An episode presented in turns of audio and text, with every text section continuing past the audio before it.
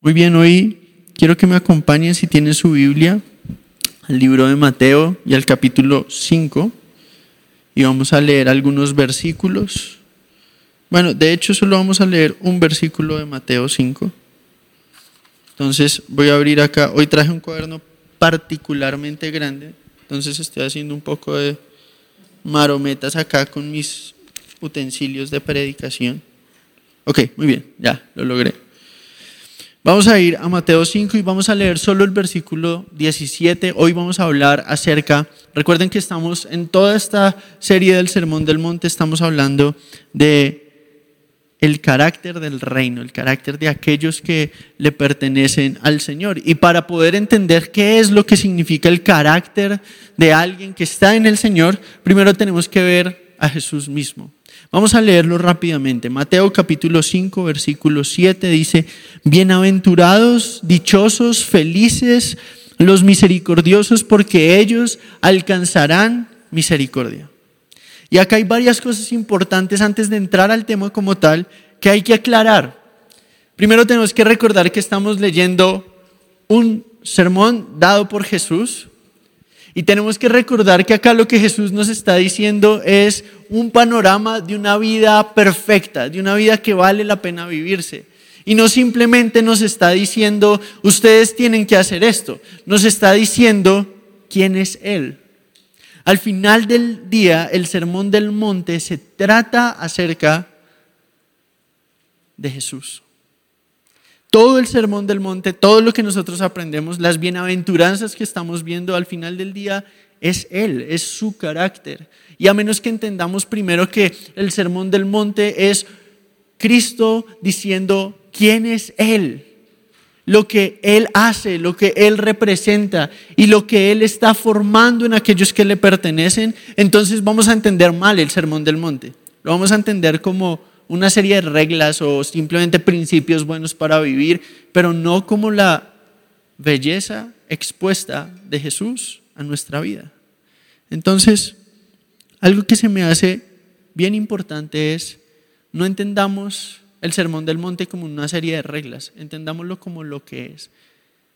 Es un retrato glorioso de Jesús. Eso es el Sermón del Monte. Y nuestra vida como creyentes es asegurarnos que entendemos quién es nuestro Señor, cuál es el Dios en el que hemos puesto nuestra confianza y creer que la vida de Cristo está en nosotros para transformarnos a su imagen y su semejanza. El ser humano fue creado para reflejar la imagen de su creador. Y esa imagen se distorsionó profundamente con el pecado. No se borró, pero sí se, distorsionó absolutamente. Y como creyentes, nosotros sabemos que una vez en Cristo, nuestra vida consiste en ver el resplandor de su gloria y ser transformados a su imagen. Y hoy vamos a ver uno de esos atributos asombrosos de Dios y yo espero que cada uno de ustedes que está en su casa de verdad disponga su mente y su corazón, los que están acá, no importan lo que estén haciendo, que podamos tomarnos un minuto, no un minuto, pero un tiempo de nuestro día para contemplar la belleza de Jesús. Yo creo que no hay nada más transformador que eso. Y realmente la Biblia misma lo afirma. Pablo dice que nosotros somos transformados no a medida que intentamos en nuestras propias fuerzas, no a medida que decimos me voy a portar bien, no a medida que decimos esta vez no voy a fallar con lo mismo, no. La palabra nos enseña en 2 Corintios 3 que somos transformados a medida que contemplamos, como en un espejo. En la época de Pablo los espejos no eran tan claros. Entonces vemos lo suficiente de la gloria de Dios en esta tierra, no como la vamos a ver cuando Él regrese, pero vemos lo suficiente para ser transformados de gloria en gloria. Eso quiere decir que el proceso de la transformación espiritual sucede a través de contemplar la belleza del Dios que me salvó. El proceso de transformación en nuestra alma sucede a través de contemplar la belleza del Dios que nos salvó. Ahora vamos a entrar en materia. Hoy vamos a contemplar la belleza del hecho de Dios es misericordioso. Ustedes sabían que eso es un atributo de Dios, es parte de quien Él es. Dios es misericordioso.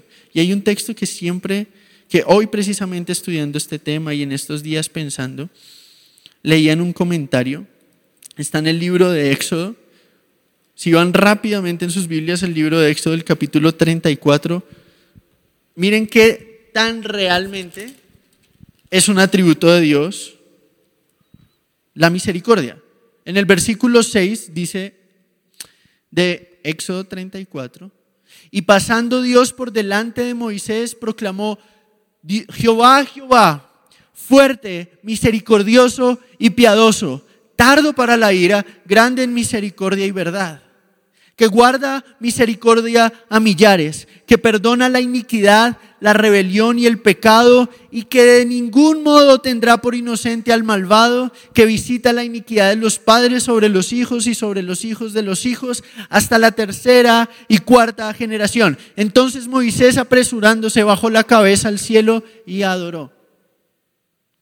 ¿Cuál es la reacción natural de alguien que verdaderamente ha visto la gloria de Dios revelada a través de Jesús. Es verdad, es, decir, ¿cuál es la reacción natural de alguien que ha tenido un encuentro con Jesús? Adoración. Y tenemos un encuentro con Jesús a medida que vemos quién es Él, cómo Él se ha revelado a través de su palabra. Y eso es lo que yo anhelo que suceda hoy en nosotros, que tengamos un encuentro con Jesús que nuestra vida sea cambiada a medida que vemos las virtudes, la belleza incomparable. Y acá este texto nos habla de dos cosas que por lo general nosotros ponemos opuestos, pero que no son opuestos, son juntos dos atributos asombrosos, que son la justicia de Dios y la misericordia de Dios. La misericordia de aquel que perdona la iniquidad y la rebelión. La misericordia de aquel que es tardo para la ira y grande en misericordia y que al mismo tiempo no tiene por inocente al culpable. Y vamos a ver eso cómo funciona. Pero hoy quiero hablarles acerca de las marcas de misericordia que son derramadas en todos los que han puesto su confianza en Jesús. Para que usted que ha puesto su confianza en Jesús diga, realmente yo no puedo vivir sin Él. Y para usted que no ha puesto su confianza en Él, diga, ¿por qué no lo he hecho aún? Yo me hago la misma pregunta. Que hoy sea una oportunidad de ver la misericordia de Dios, porque tenemos un Dios que en esencia es misericordioso. ¿Y qué decidió hacer Él? Él decidió alcanzar un mundo y especialmente una humanidad que se había perdido y aquellos que le pertenecen, aquellos que Él alcanzó con su gracia, ¿qué es la salvación? El acto por el cual Dios libremente derrama de su misericordia sobre vasos frágiles, que somos nosotros. La vida cristiana consiste en eso, en que somos vasos de misericordia, donde el tesoro de su gracia, de su bondad, de su misericordia es derramado.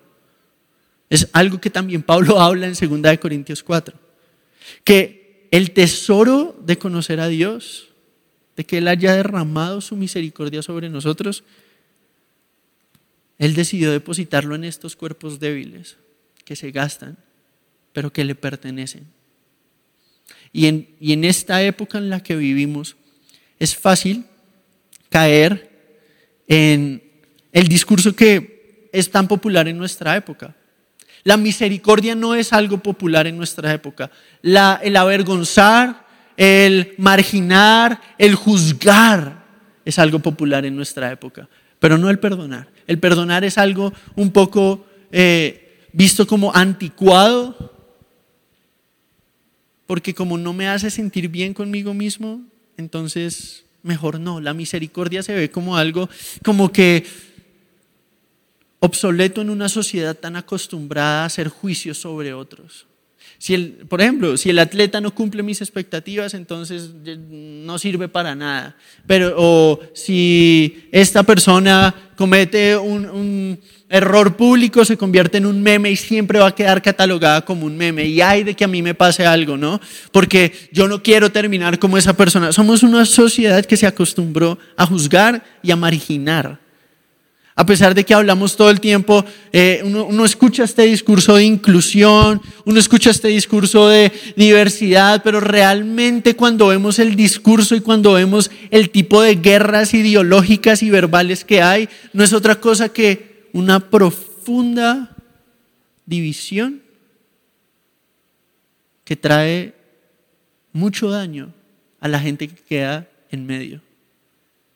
Pero cuando vemos a Dios, cuando entendemos que el creador del universo en su esencia es misericordioso, podemos empezar a, a buscar algo más de lo que este mundo nos puede ofrecer que solo podemos encontrar en Él. Y entonces vamos a ver las marcas de la misericordia derramada a nosotros en Cristo Jesús. Cuando yo leía este texto yo pensaba, bueno, bienaventurados los misericordiosos. Es decir, Jesús está diciendo bienaventurados no los que van a ser así, sino los que ya son misericordiosos. Y nadie puede ser misericordioso si antes no ha recibido verdadera misericordia. Y nadie puede recibir verdadera misericordia hasta que ha experimentado la misericordia del creador de la misericordia, de, de aquel que es misericordia. Nadie puede experimentar la libertad del perdón hasta que ha sido reconciliado con aquel que es totalmente misericordioso, completamente misericordioso. Habiendo dicho eso, vamos a hablar de cuatro cosas rápido. Cuatro cosas que yo espero que no olvidemos pronto.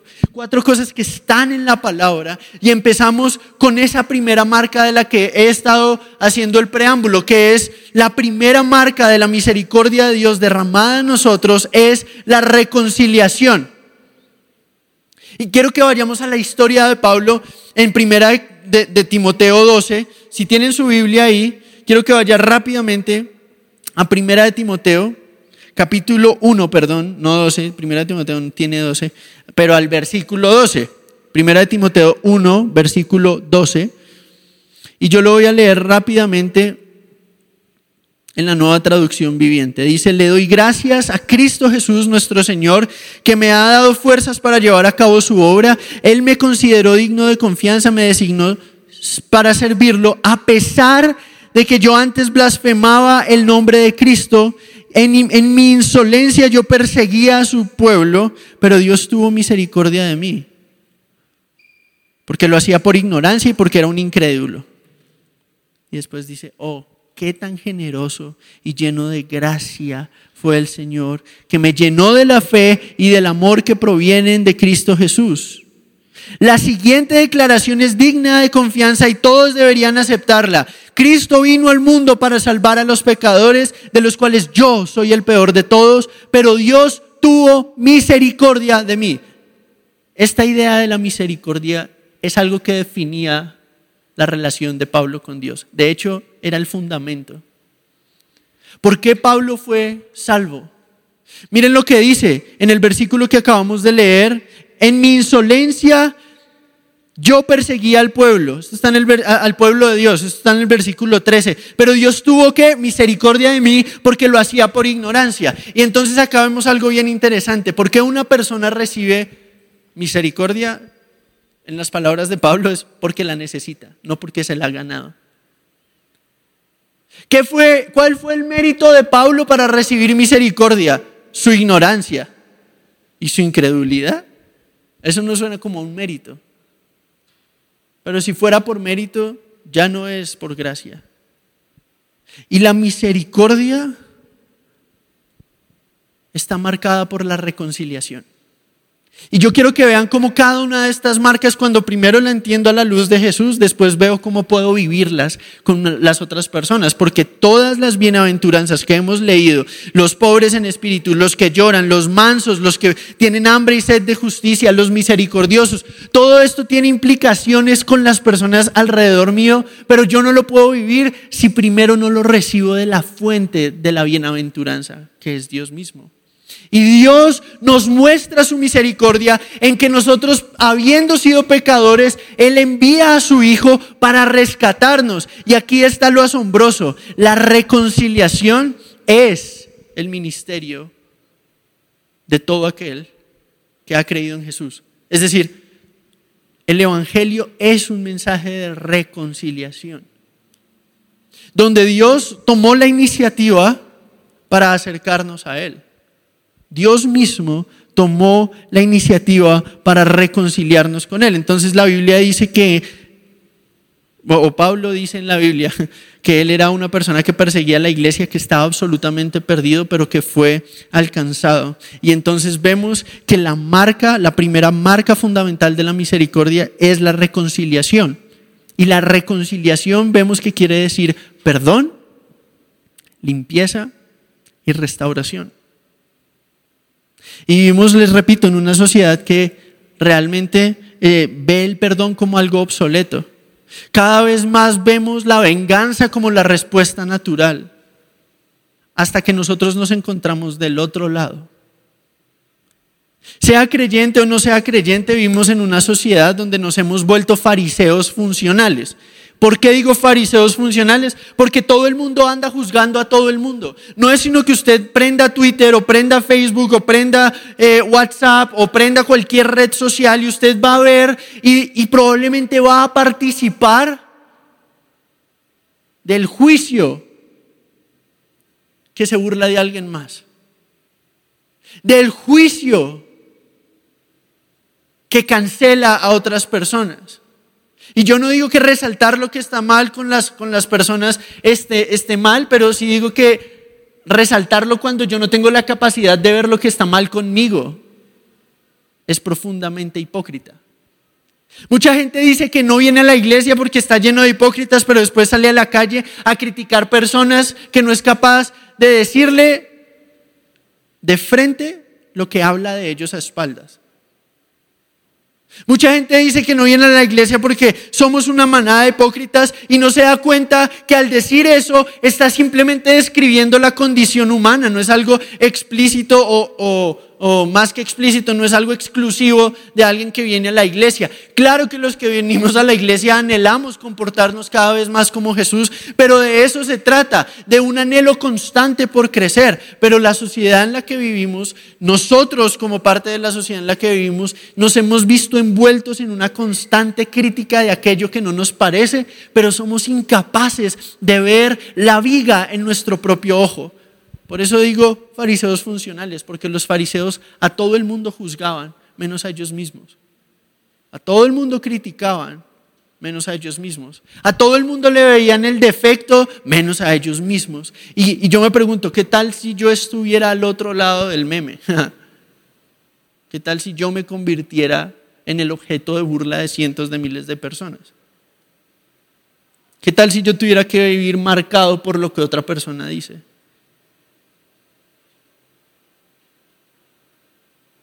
Pero de la realidad de la que no puedo escapar es que yo sí lo he hecho con otros. Y una de las cosas de las que más somos incapaces es ver nuestra propia maldad. Que el potencial para hacer lo que criticamos en otros está en nuestro mismo corazón.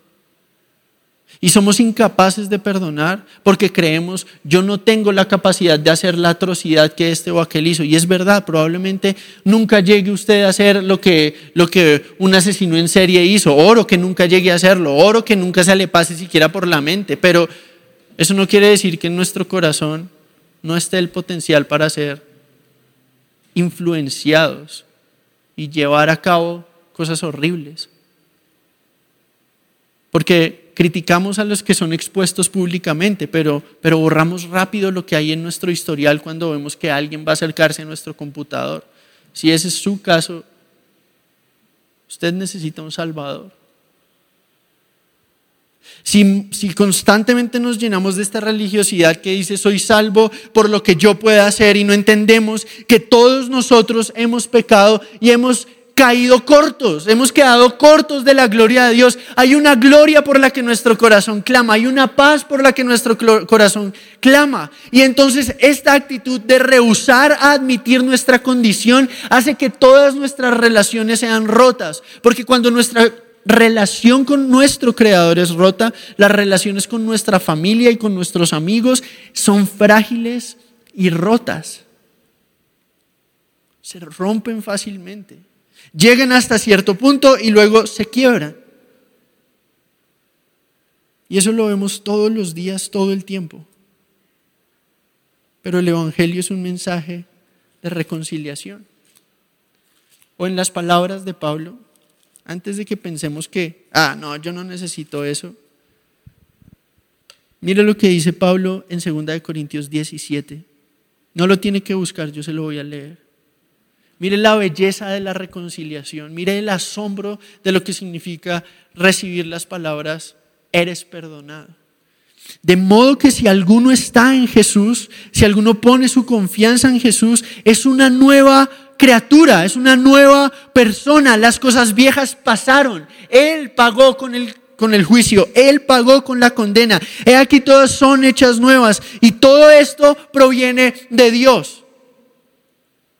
Esto es increíble porque la manera en la que Dios cortó el ciclo de rebeldía entre nosotros y Él fue acercándose a nosotros. O en otras palabras, la manera en la que nosotros podemos recibir la libertad del perdón por cosas que nunca le hemos contado a nadie, que hemos escondido durante años. La única manera de ser libres del resentimiento que nos atrapa es habiendo recibido el perdón de alguien a quien nosotros le hemos fallado muchísimo peor de lo que se le puede fallar a, una, a un prójimo. Las cosas que se hacen ser humano contra ser humano son detestables, pero cuanto más detestables el ser humano que hace maldad contra aquel que es infinitamente precioso, aquel que es absolutamente perfecto aquel que es el dueño de todo el universo de donde nosotros habitamos y el que pensó en nosotros antes de que nuestros padres siquiera nacieran. Él pensó en nosotros y a veces no entendemos que esa realidad nos define más que todo lo demás y no entendemos que la libertad que proviene de haber recibido la reconciliación que es en Jesús nos libera para romper ciclos de resentimiento en nuestra propia vida. Porque si he conocido algo en los jóvenes, no solo de esta nación, sino en los jóvenes con los que yo he tenido que tratar, es que hay una raíz de resentimiento por algo que alguien les hizo. Y nunca yo voy a tener la capacidad de perdonar a alguien hasta que vea la magnitud de lo que a mí se me ha perdonado. Y a veces olvidamos eso tan fácil. La gente que se llama cristiana y alza las manos el domingo y aplaude en la reunión de jóvenes y se ríe en el pre-show y escucha, a veces medio dormido, la prédica del viernes, puede salir de esa misma prédica a gritar, a ser resentido y a tener amargura en su corazón contra alguien que lo ofendió. ¿Por qué? Porque olvidamos, olvidamos lo que a nosotros se nos fue perdonado olvidamos que nosotros tenemos el mejor regalo y es el regalo de Jesús, que cargó con nuestra basura, con nuestra maldad, con nuestra muerte. Él no se la merecía. Él no tenía por qué haber cargado con eso. Él no tenía por qué haber sufrido lo que sufrió. Pero por misericordia. No porque yo lo mereciera, no porque yo fuera muy importante como para que Dios pudiera vivir sin mí. No, Dios puede perfectamente vivir sin mí. Eso es lo que significa ser Dios. Pero por amor. Por amor es que Él le da sentido a mi vida reconciliándome con Él. Y en la cruz yo ya no tengo que vivir esclavo de mi culpa. Y a veces no entendemos la dimensión de lo que eso significa. Pero se lo voy a contar en una historia. Una de las historias que más a mí me, sorprende y me parece increíble de el ministerio de la reconciliación que habla Pablo, porque miren lo que dice antes de contarles la historia. Dice, todo esto proviene de Dios, quien nos reconcilió consigo mismo por Cristo Jesús y nos dio el ministerio de la reconciliación. ¿Cuál es ese ministerio? Que Dios estaba en Cristo reconciliando consigo al mundo, no tomándoles en cuenta a los hombres sus pecados y nos encargó a nosotros la palabra de reconciliación. Muchas veces yo he escuchado y hace poquito hubo una agitación social en mi país, en Colombia, hubo otra en el país de Chile, hubo otra en Ecuador, hubo otra en Perú, en, en Latinoamérica en general hay todas estas revueltas y mucha gente decía, bueno, ¿cuál es el mensaje de la iglesia? ¿Qué es lo que la iglesia hace? Solo saben orar, pero yo creo que si nosotros como jóvenes entendiéramos la causa de la reconciliación, no es simplemente decir tú estás bien y tú estás bien, es decir, todos estamos mal. Y hay un lugar donde encontrar refugio y refrigerio para el alma. Y esta es la historia que Dios estaba en Cristo, en ese Cristo que vino reconciliando consigo al mundo. Y hasta que no seamos reconciliados con el Padre de toda creación, no podemos ser reconciliados con el prójimo. Y una historia que a mí me sorprende de la reconciliación, porque a veces no entendemos lo que eso significa. La, la reconciliación implica dos cosas, perdón e implica restauración. Y una de las cosas que a mí me gustaba hacer cuando chiquito era preguntarle a mi mamá sobre su infancia. Yo creo que todos hacemos eso, le preguntamos a nuestros papás de la infancia. Y esto es lo que ella me contaba. Mi mamá creció y si está viendo ella, esto, pues me corregirá si no es cierto, probablemente el domingo, también delante de ustedes. Pero cuando ella era pequeña, ella no tenía relación con su papá alguna. Mi abuelo falleció hace unos hace pocos años, y ella nunca tuvo una relación sana con él. De hecho, él fue un papá muy ausente. En el fondo, él nunca creyó que mi mamá fuera su hija. En el fondo, él siempre creyó que mi mamá era hija de alguien más y él siempre la trató como un cero a la izquierda. Y mi mamá tuvo que crecer viendo como mi abuelo maltrataba a sus hermanos, a sus hermanas, como mi abuelo maltrataba a mi abuela, mi mamá tuvo que crecer viendo cómo el rechazo marcó, de un padre marcó su vida. Entonces ella creció siendo muy rebelde, muy extrovertida, ella se podía burlar de cualquier persona como un mecanismo de defensa para que no se metieran con ella. Entonces todo el tiempo ella era el alma de la fiesta y cualquiera que quisiera meterse con ella iba a recibir un golpe verbal que le iba a dejar a metros. Entonces ella empieza a crecer y empieza a poder defenderse y una vez amenazó a mi abuelo y le dijo de todo. Y si antes de eso la relación era fría, ahí se acabó absolutamente. Pero entonces ella llega a los pies de Jesús. Y ella, una de las cosas que entiende es su propio pecado, su propia rebeldía contra el Dios que le dio la vida como un regalo.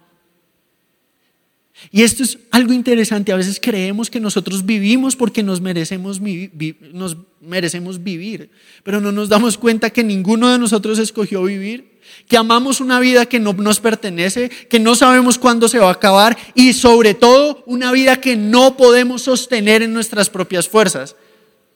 Es decir, es increíble que Dios nos sostiene, creamos o no creamos en Él, Dios sostiene el universo por su misericordia. Pero aquellos que reciben la vida de Dios en su corazón por la obra de Cristo Jesús, aquellos que son reconciliados con Él, lo primero que ven es la magnitud de la maldad en su corazón, diciendo, ¿cómo viví todos estos años en rebelión y rebelde al Dios que me dio vida? Y cuando ella entendió la magnitud de su maldad, una de las primeras cosas que mi mamá hizo, apenas conoció a Jesús, fue hablar con su papá. Después de haberlo perdonado delante de Dios, como ella había sido perdonada, ella fue y le habló. Y le dijo, papá, quiero decirle que lo perdono. Y quiero pedirle perdón porque yo fui una hija rebelde. Mi mamá no perdonó a mi abuelo porque él se hubiera arrepentido. Mi mamá no perdonó a mi abuelo porque él se mereciera el perdón. Mi mamá no perdonó a mi abuelo porque él hubiera dicho, hijita, te amo, perdóname. No.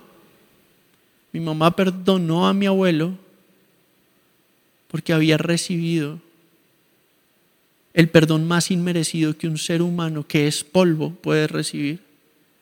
El perdón de un Dios que todo lo ve y que vino a este mundo a cargar con la consecuencia de mi pecado para decirme, acércate a mí.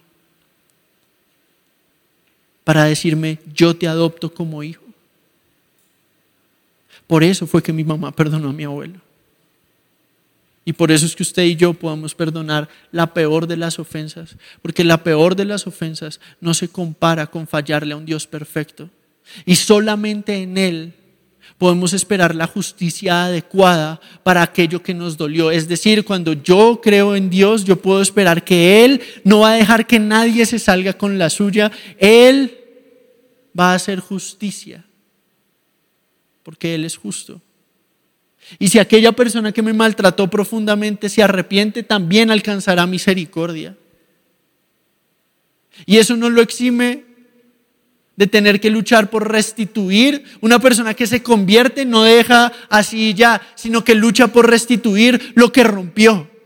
Si ustedes ven ese ejemplo que les acabo de contar, es simplemente la consecuencia natural de haber recibido una misericordia inmerecida.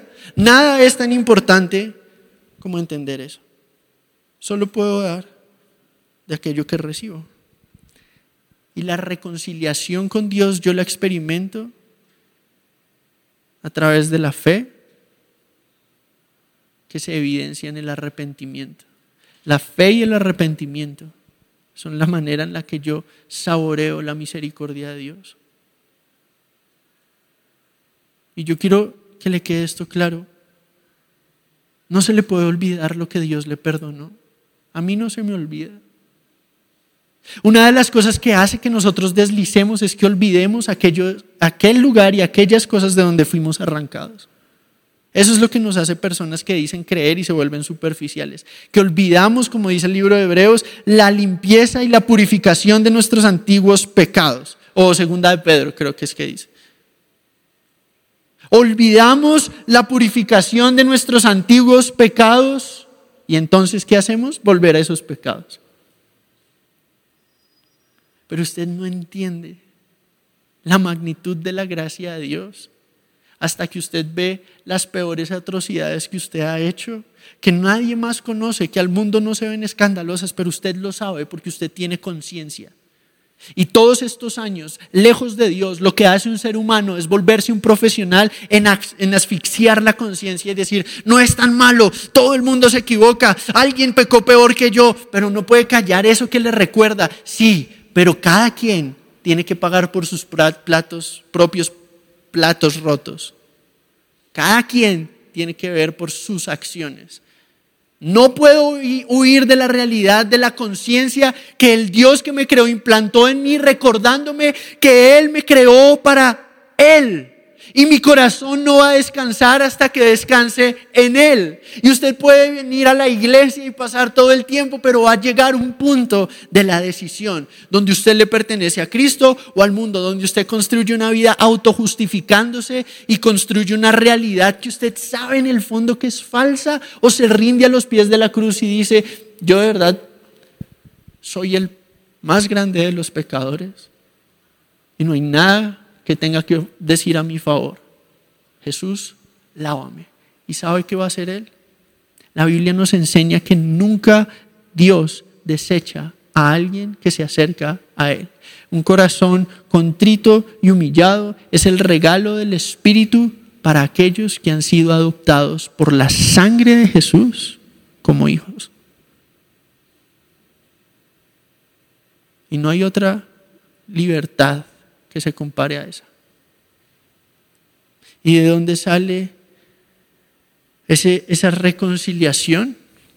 Todo esto proviene de Dios. Y eso nos lleva a la segunda marca de la misericordia. la primera marca es la reconciliación. Pero la segunda marca de la misericordia de Dios es la compasión. Esto es increíble. A veces creemos que la compasión es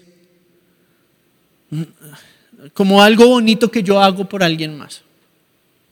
Hay ministerios cristianos que se llaman compasión. Pero ¿qué es la compasión? ¿Por qué hablamos de compasión? Porque tenemos un Dios que es compasivo. Y no hay mejor manera de ver la compasión de Dios que a través de Jesús. Y quiero mostrarle un, texto en el libro de Hebreos, en el capítulo 4 y en el versículo 15. Si tiene su Biblia, a ese sí quiero que me acompañe y si no, escúchelo con atención. Voy a leerlo en la Reina Valera. Dice, por lo tanto, teniendo un gran sumo sacerdote, ¿cuál era el trabajo del sumo sacerdote en el pueblo de Israel? Presentar al pueblo delante de Dios. Era un intermediario entre el pueblo y Dios. El pueblo quería acercarse a Dios, el sacerdote ofrecía un sacrificio de perdón de pecados por él mismo y por el pueblo y después él podía acercarse a Dios de parte del pueblo y luego hablar al pueblo de parte de Dios. Pero cuando vino Jesús, todo eso, toda esa figura del sumo sacerdote apuntaba hacia Jesús. Y la palabra nos dice que teniendo un gran sumo sacerdote que traspasó los cielos, Jesús, el Hijo de Dios, retengamos nuestra profesión. Entonces acá hay un llamado, continúen y perseveren en lo que creyeron.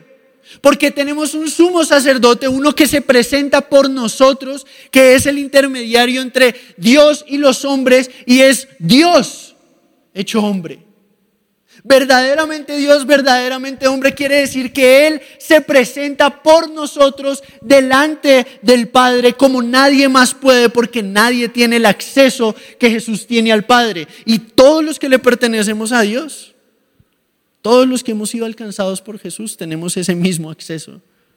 Por eso es que la Biblia nos invita a orar. Orar es practicar el milagro de que yo puedo hablar con Dios y Él me va a escuchar atentamente por lo que Jesús hizo, no porque usted se levantó sintiéndose hoy, por lo que Jesús hizo, no porque usted tenga la capacidad o yo de hacerlo constantemente, por lo que Jesús hizo, no porque tenga sentimientos espirituales 24 horas al día, sino por lo que Jesús hizo, yo sé que mañana me puedo levantar y orar y saber que el cielo va a estar escuchando mi oración por lo que Jesús logró.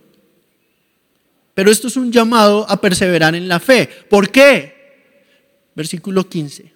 Porque no tenemos un sumo sacerdote que no pueda compadecerse de nuestras debilidades, sino uno que fue tentado en todo según nuestra semejanza, pero no pecó. Uno que puede compadecerse. En griego, la palabra para compadecerse tiene un prefijo que es igual que la de español, con. Bueno, en español es com con M. Con padecerse. ¿Qué quiere decir eso? Hay un autor que a mí me encanta que escribió un libro que cuando salga en español, que ya va a salir en español, lo tienen que comprar.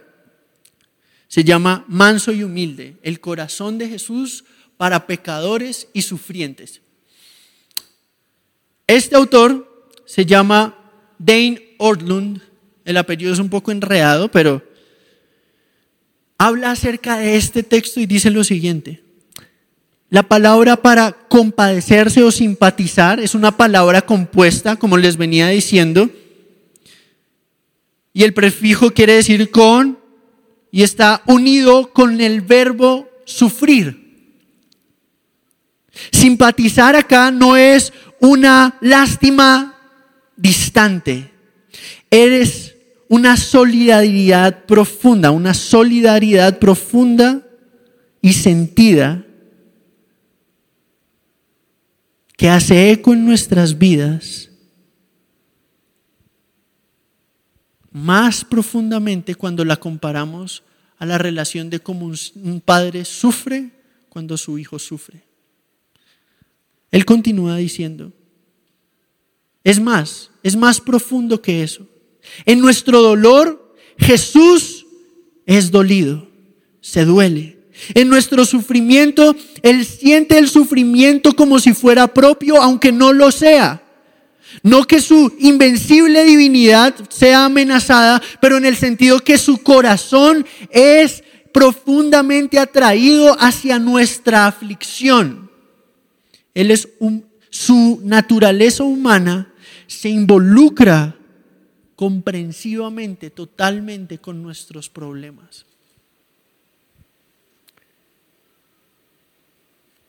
Su amor es un amor que no puede ser retenido cuando ve gente doliéndose. Una de las cosas que a mí más me, me, afligía el pensamiento cuando estaba creciendo es, ¿qué hace Dios? ¿Por qué si Dios es bueno permite el sufrimiento? Es una de las preguntas ancestrales. ¿Por qué si Dios es bueno permite el sufrimiento? Y la respuesta es, el sufrimiento entró al mundo por causa del pecado.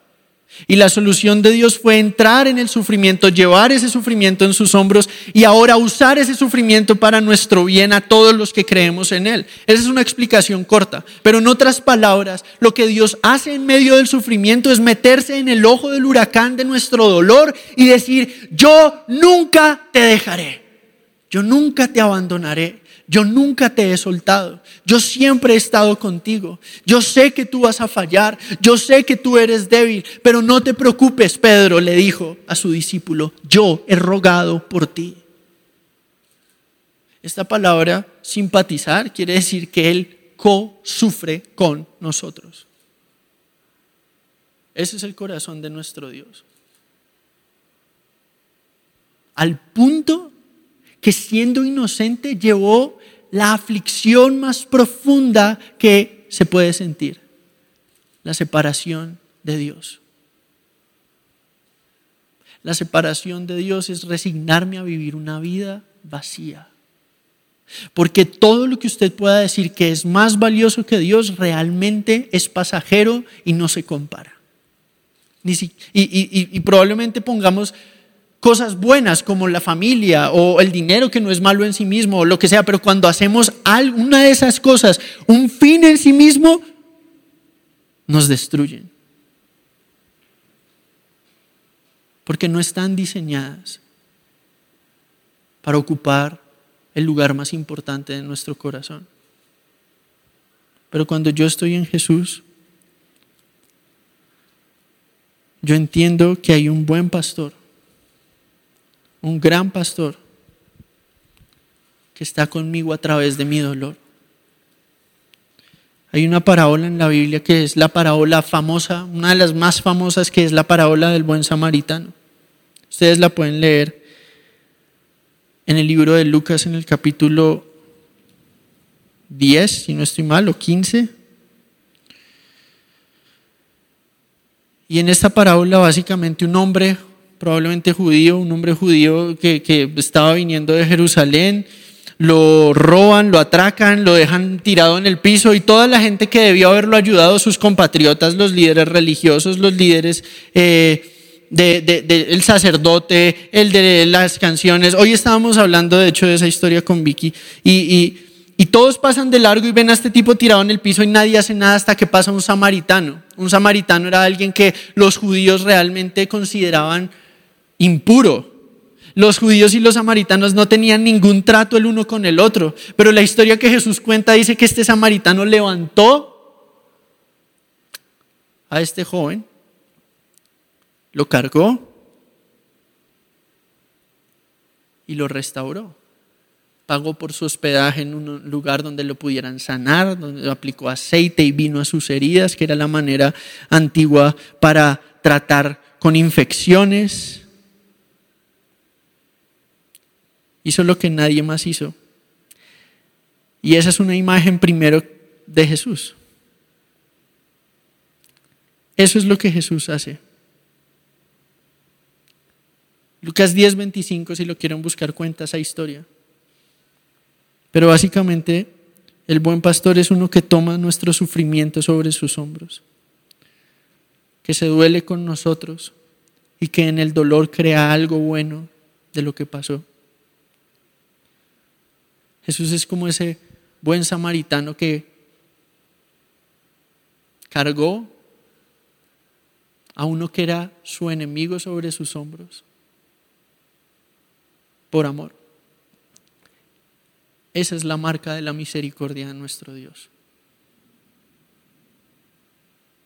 Pero como si eso no fuera suficiente, como si el hecho de que Él nos reconciliara, perdonándonos y limpiándonos. Y una vez entendemos quién es Él, y es increíble que veamos que también Él es compasivo.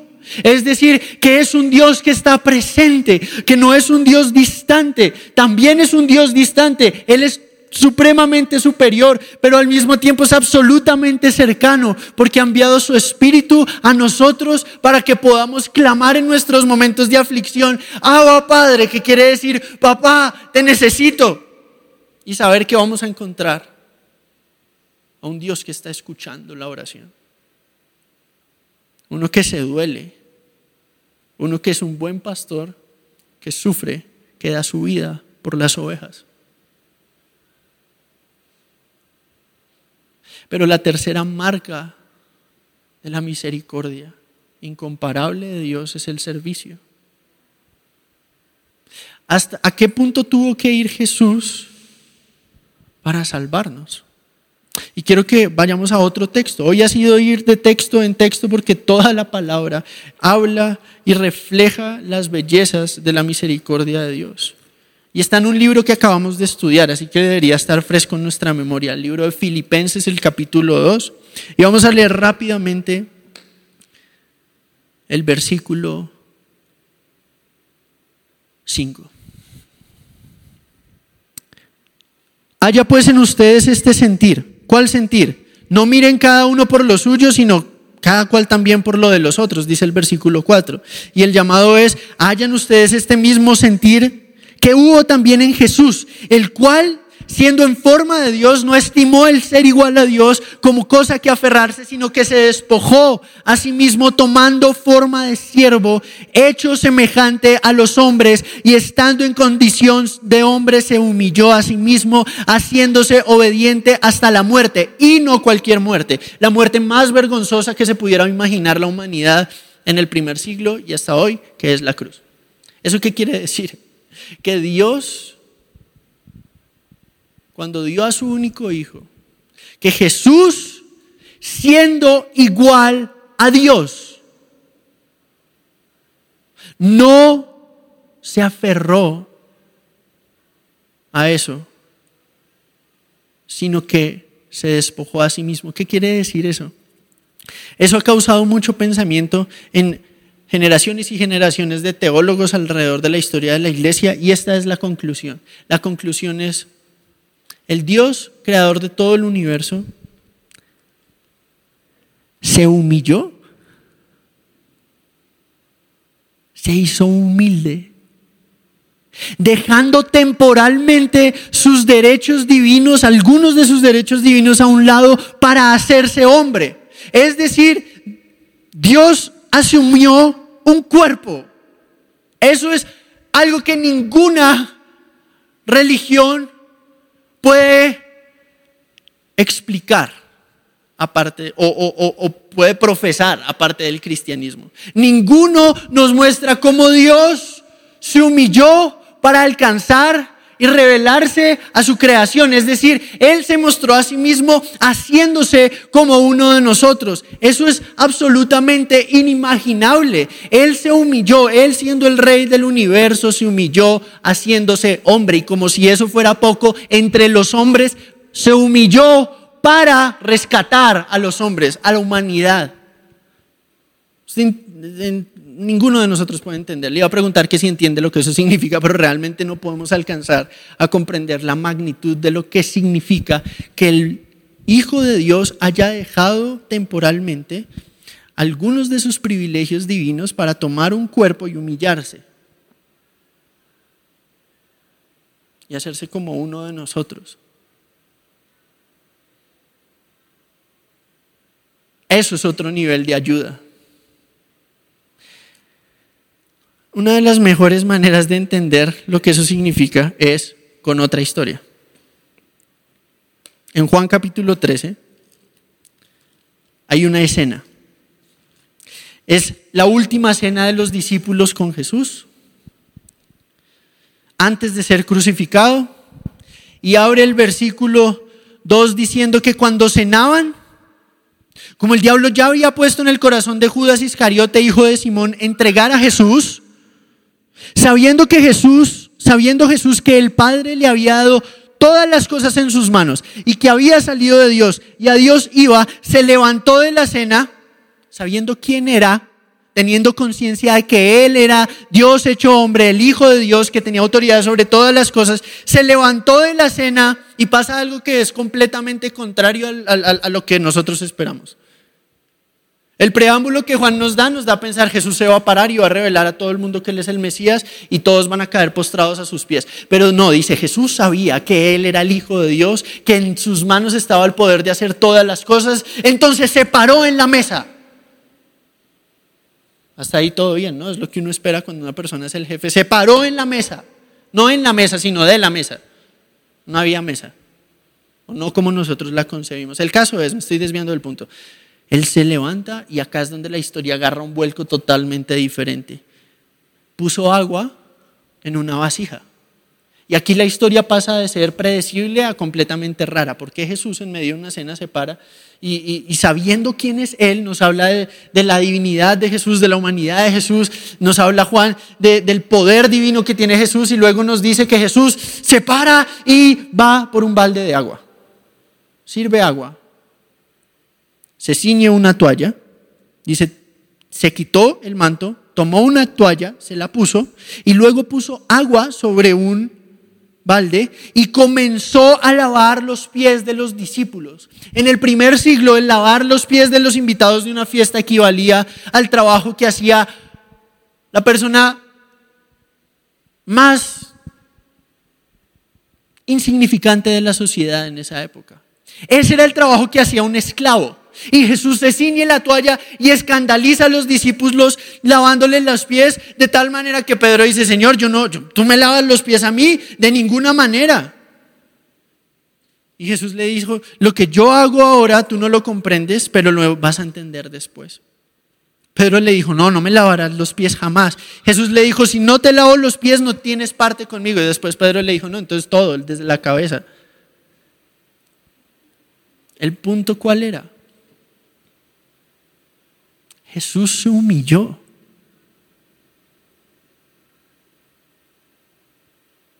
para darnos vida, a usted y a mí. Tomó nuestra vergüenza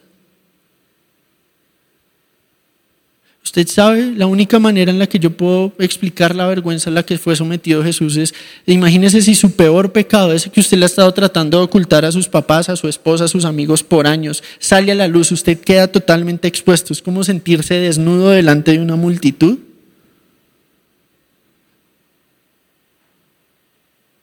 Eso, pero literalmente, fue lo que vivió Jesús, sin merecerlo, para nosotros poder tener vida nueva.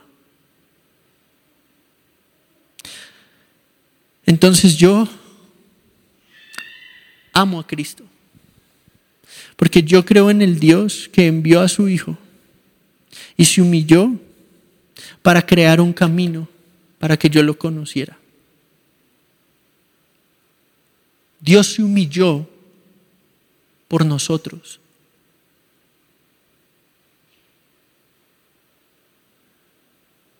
Quiero dejar que usted procese un, un segundo. Dios se ciñó la toalla de una cruz. Se vistió de muerte y de vergüenza para vestirnos a nosotros de su justicia y de su vida. Ese es el Dios en el que yo creo. Y mi pregunta es entonces, ¿yo por qué no puedo servir así a otro? porque todavía no ha entendido como debería. La misericordia y la marca de la misericordia en el servicio es entender la respuesta a la pregunta. El otro día estaba viendo un pastor eh, apellido Pocluda, que es de ascendencia griega, no sé, es, es americano, pero su apellido es raro. Y él hablaba acerca, no sé si sea cierto, pero él decía que esta es la pregunta que más le hicieron a Jesús. Jesús, ¿quién es el mayor?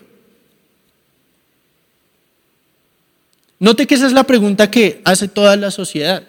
El debate más grande en la historia del deporte futbolístico es ¿quién es el mayor? ¿Messi o Cristiano Ronaldo? La pregunta más importante en la historia del básquetbol es ¿quién es el mayor?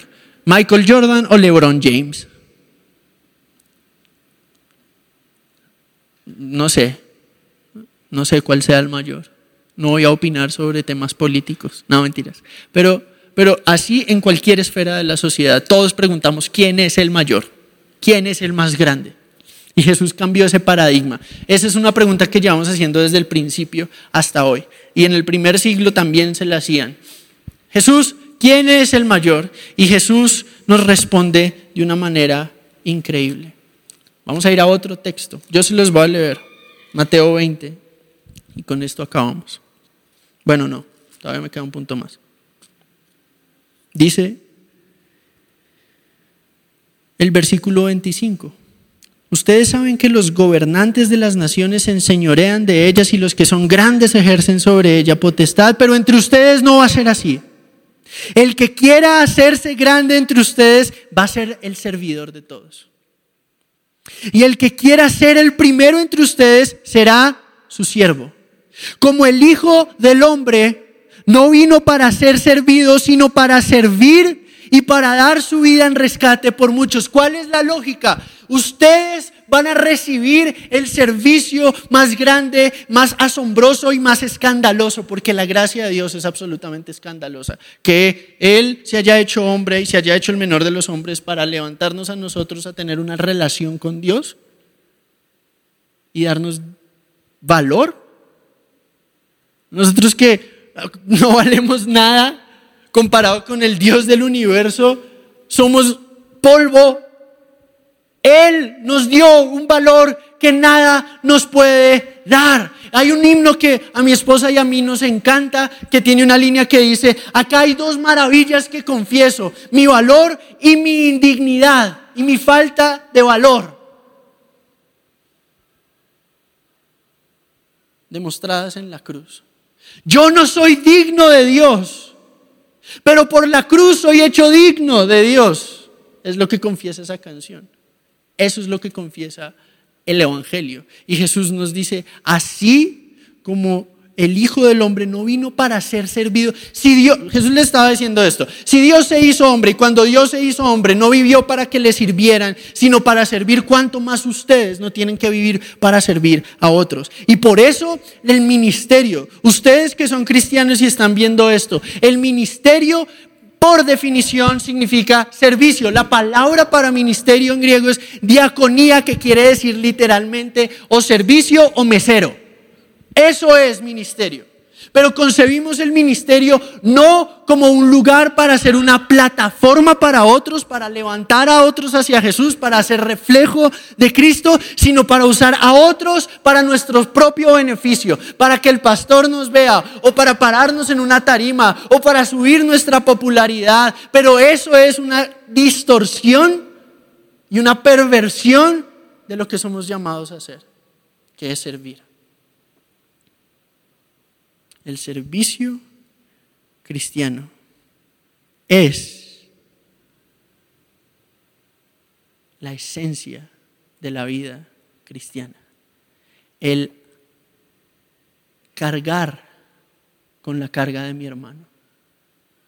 La compasión cristiana es alegrarme con el que se alegra, llorar con el que, con el que llora, así como Dios está en mi sufrimiento, Dios está en mi alegría, Él es quien me sostiene, yo quiero ser su instrumento para ir a otro y llorar con el que llora y reír con el que ríe y quiero ser así como Él me sirvió, salvándome y dando su vida por mí y muriendo la muerte más vergonzosa que yo merecía y llevando el castigo de mi pecado, así quiero yo servir a otros y llevarlos a conocer a Jesús a través de mi servicio y usar este micrófono que el Señor me confió para decirles, miren a Jesús, miren a Jesús, miren a Jesús y dejen de estar buscando celebridades cristianas para callar su sed de popularidad y apuntarle a la fama del mundo vestido de cristiano. No busque eso, mire a Jesús.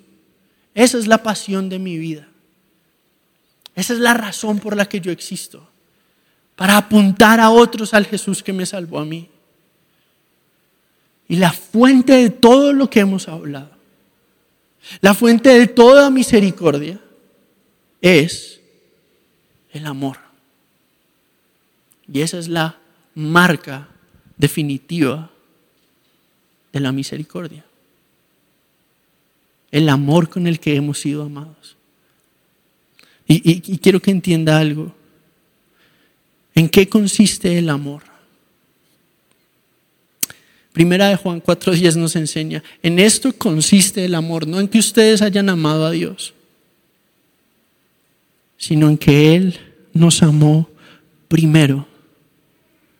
Dios es la fuente de todo amor.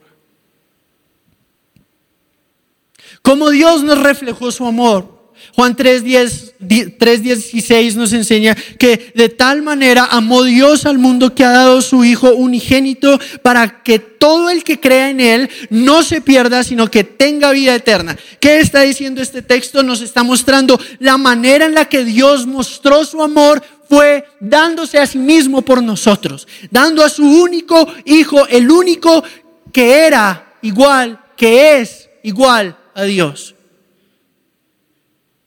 ¿Cuál es la mayor demostración de amor? Juan 15. Jesús le dice a sus discípulos. Juan 15, versículo 12 al 3, ustedes lo van a poder leer. Jesús dice lo siguiente, nadie tiene mayor amor a este que aquel que da su vida por sus amigos. Él dio su vida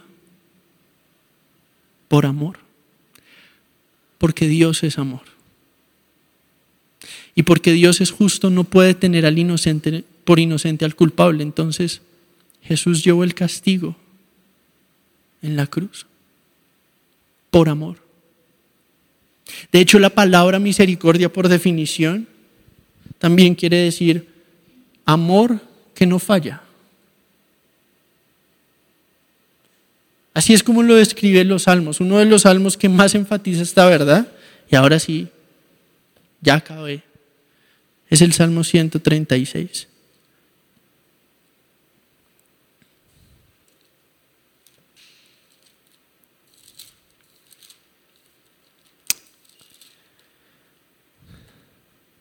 Y con esto vamos a orar hoy, con esta convicción.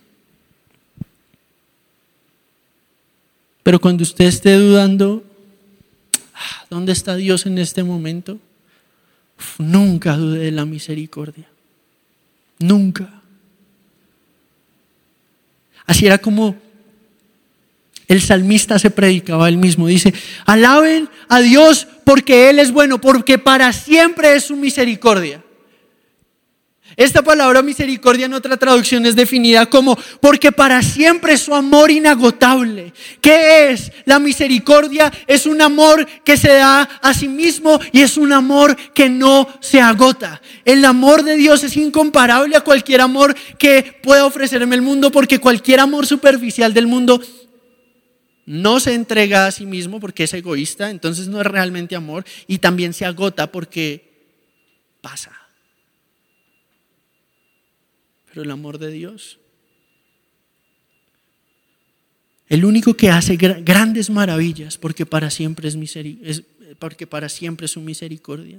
Al que hizo los cielos con entendimiento, porque para siempre es su misericordia. Al que extendió la tierra sobre las aguas, porque para siempre es su misericordia. Al que hizo las grandes lumbreras, porque para siempre es su misericordia. El sol para que señorase de día, porque para siempre es su misericordia. Y la luna y las estrellas para que señorasen en la noche, porque para siempre es su misericordia. Al que hirió a Egipto en sus primogénitos, ¿por qué? Porque para siempre, exacto, muy bien. Al que sacó a Israel y así empieza desde la creación hasta la historia de Israel, hasta su propia vida. El que en nuestro abatimiento se acordó de nosotros, porque para siempre es su misericordia. Y nos rescató de nuestros enemigos, porque para siempre es su misericordia. El que da alimento a todo ser viviente porque para siempre es su misericordia. El que no olvida, el que nos guarda, el que nos salvó y nos salva, el que provee. ¿Por qué lo hace? Porque para siempre es su amor inagotable.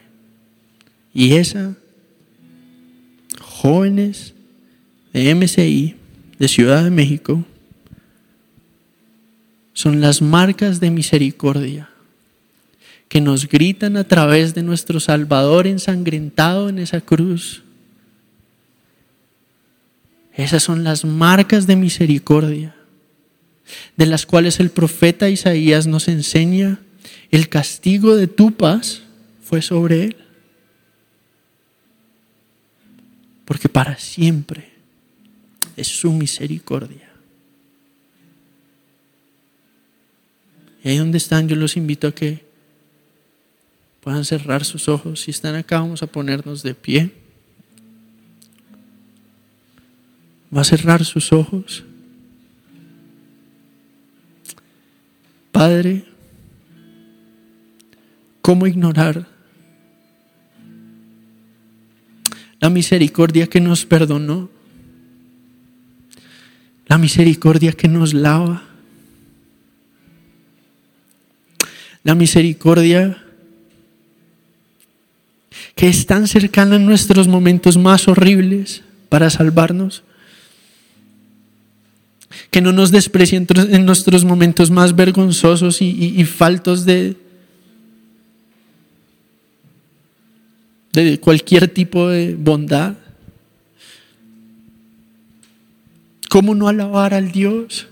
que ve los peores rincones de mi corazón y me abraza con su compasión y me lava con su perdón,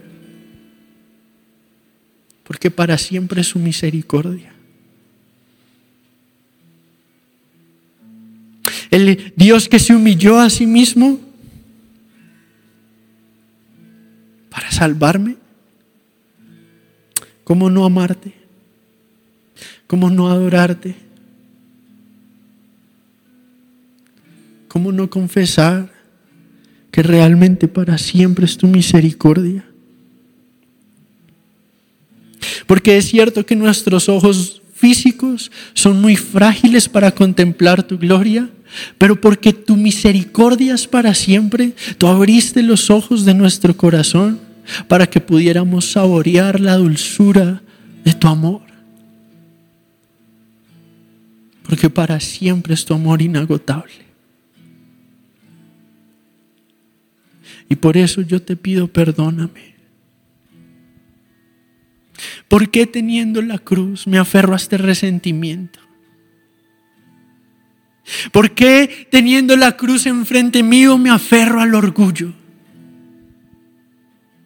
¿Por qué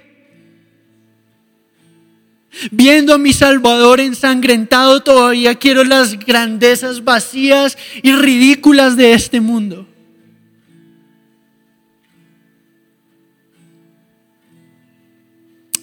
Es porque mi corazón es muy frágil. Y yo necesito tu misericordia. Ven y recuérdame. Ven y enséñame que en ti están todas mis fuentes y tú eres todo lo que necesitamos. Ven y recuérdale a este ministerio. Ven y despierta al que no cree. Ven y despierta al que no ha visto aún la grandeza de tu misericordia para que pueda confesar tu belleza, para que juntos podamos adorarte y entender que eso es todo lo, que nuestro corazón necesitaba. Tu amor es inagotable.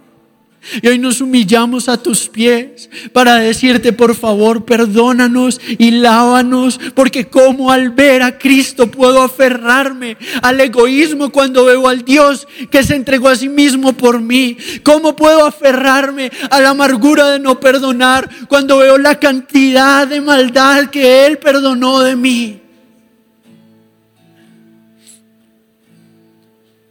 Te necesitamos, Señor porque no merecemos.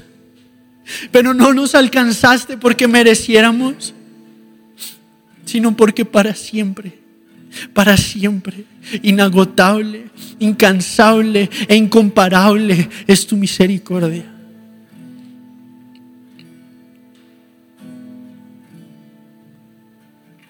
¿Por qué no se tomó un momento para soltar tantos años de resentimiento? De inseguridades, a la luz de lo que Jesús logró. Y mientras cantamos un breve coro de esta canción, que usted no tiene que cantar, simplemente puede descansar en Él y soltar, soltar la angustia, soltar tanta opresión con la que carga. Te adoramos, Señor. Te adoramos, Señor.